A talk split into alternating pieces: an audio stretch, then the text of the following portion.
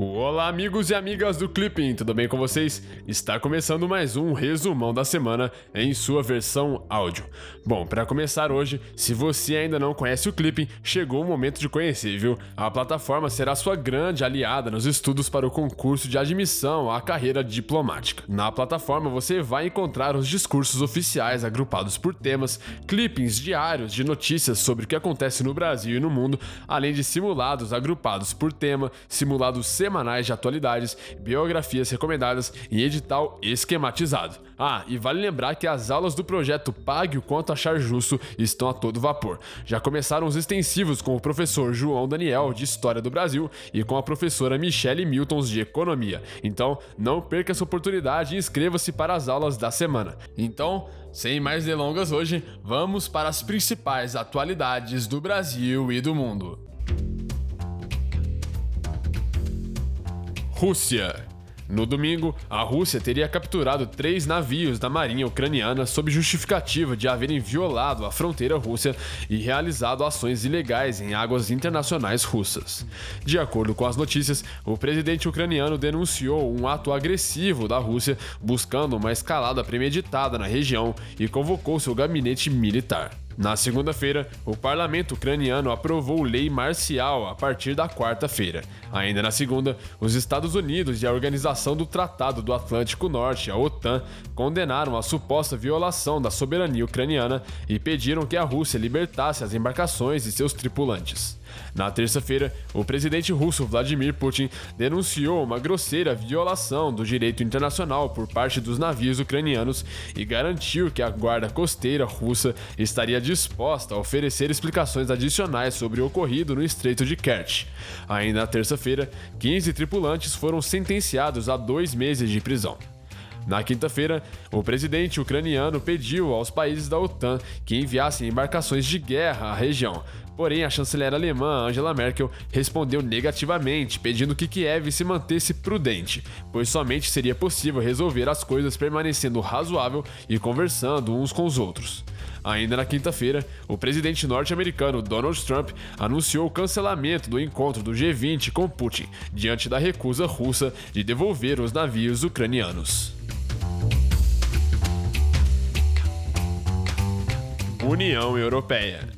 No domingo, os líderes europeus aprovaram por unanimidade o acordo que fixa os termos para o Brexit. Segundo a notícia, os líderes também referendaram a declaração política sobre a relação futura entre o Reino Unido e a União Europeia.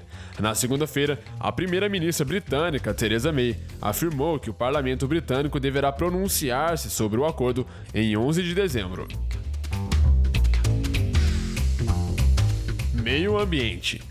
Na terça-feira, o Ministério das Relações Exteriores brasileiro comunicou a retirada da candidatura brasileira para sediar a Conferência das Partes, o COP25, que ocorrerá em 2019. De acordo com a nota, tendo em vista as atuais restrições fiscais e orçamentárias que deverão permanecer no futuro próximo e o processo de transição para a recém-eleita administração a ser iniciada dia 1 de janeiro de 2019, o governo brasileiro viu-se obrigado a retirar a sua oferta de sediar o COP25 2025.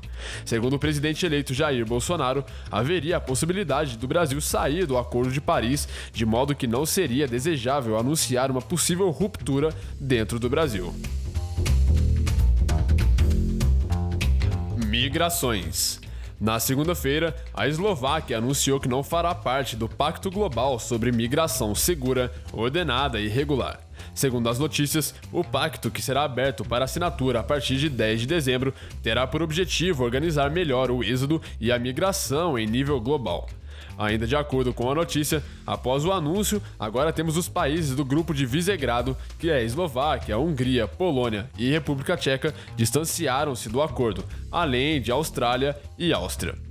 Ainda na segunda-feira, cerca de 500 pessoas da caravana de migrantes que segue rumo aos Estados Unidos tentaram atravessar a fronteira na cidade de Tijuana, mas foram repelidos com gás lacrimogênio e balas de borracha.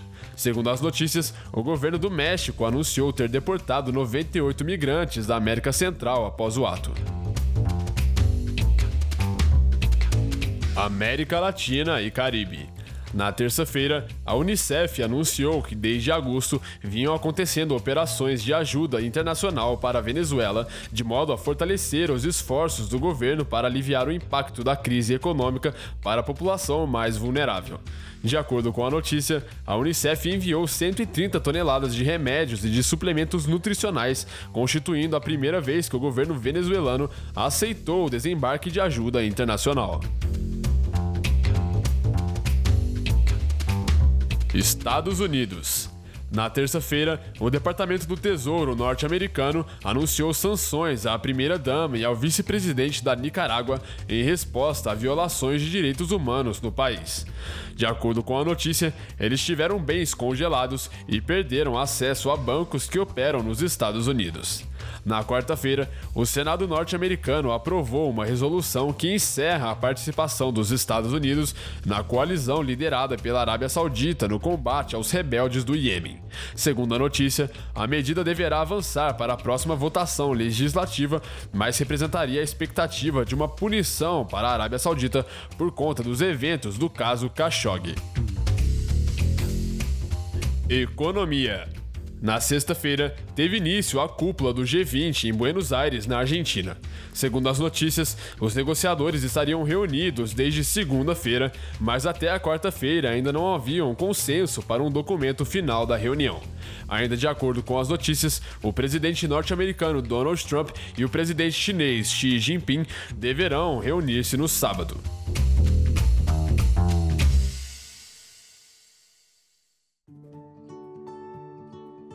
Então é isso aí. Essas foram as atualidades dessa semana. Eu espero que você tenha gostado e que o nosso podcast possa estar te ajudando a estudar. Não se esqueça de deixar o seu feedback aqui na plataforma do Clipping ou então em qualquer outra plataforma que você esteja nos escutando, beleza? É muito importante para continuarmos evoluindo sempre. Eu vou ficando por aqui, te espero na semana que vem. Tchau!